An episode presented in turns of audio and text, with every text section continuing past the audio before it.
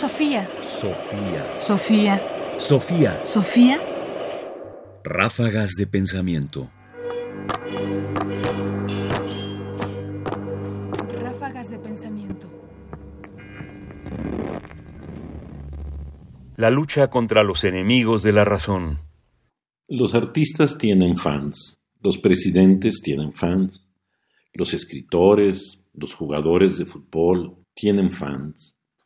Vivimos pues en una época de fanáticos y por eso la reflexión de Víctor Kemplerer, un periodista de origen judío alemán que vivió en la República Federal Alemana, hace a propósito del término fanático y fanatismo, tomando como referencia la ilustración francesa. Escuchemos.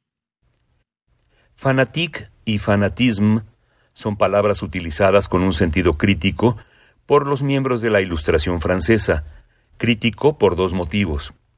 En su origen la raíz reside en fanum, el santuario, el templo. Un fanático es una persona sumida en un arrobo religioso en estados espasmódicos de carácter extático. Como los miembros de la Ilustración combatían todo cuanto condujera al ofuscamiento o a la eliminación del pensamiento, y como atacaban con particular ahínco todo tipo de superstición religiosa en cuanto enemigos de la Iglesia, el fanático es el verdadero rival de su racionalismo. El prototipo del fanatique es para ellos François Ravaillac, asesino por fanatismo religioso del buen rey Enrique IV. Cuando sus adversarios los acusan a su vez de fanáticos a los miembros de la Ilustración, estos niegan serlo, aduciendo que su celo no es más que una lucha contra los enemigos de la razón y que en su polémica solo recurren a los medios de la razón.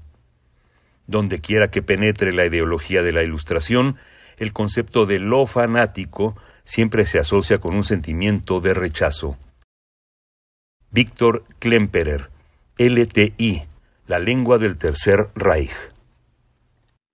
El texto es interesante porque nos permite saber, en primer lugar, que el término fanatismo está acuñado por la Ilustración.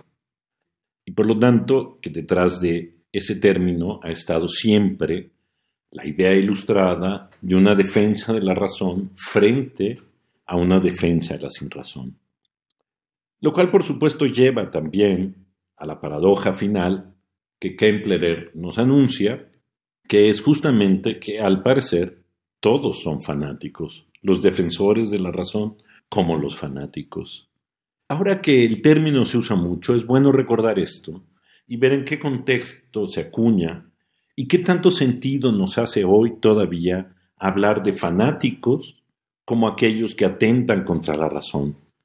Hoy la controversia sobre todo está claro en que los fanáticos serían los defensores de la verdad frente a los defensores de los otros datos, de las verdades alternativas. Y el problema, me parece, se vuelve a plantear. Es una confrontación fundamentalmente entre fanáticos, porque ambos bandos parecen defender, más allá de la razón, aquello que es razonable. Sofía. Sofía. Sofía. Sofía. Radio UNAM presentó Ráfagas de Pensamiento. Más información en la página ernestopriani.com. Busca el podcast en www.radiopodcast.unam.mx diagonal podcast. Comentarios: Ernesto Priani Saizó. Producción: Ignacio Bazán Estrada. Sofía. Sofía. Sofía. Sofía.